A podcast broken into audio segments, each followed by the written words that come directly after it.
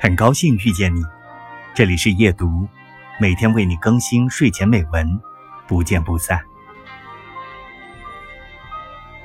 人为什么那么害怕承认自己在乎？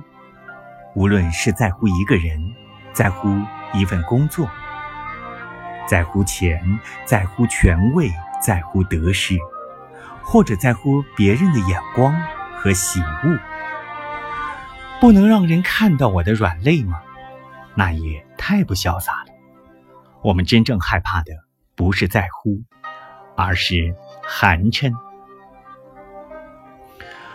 我们说和做的往往是两回事儿。只有当你不害怕寒碜，你才能够真正为自己而活。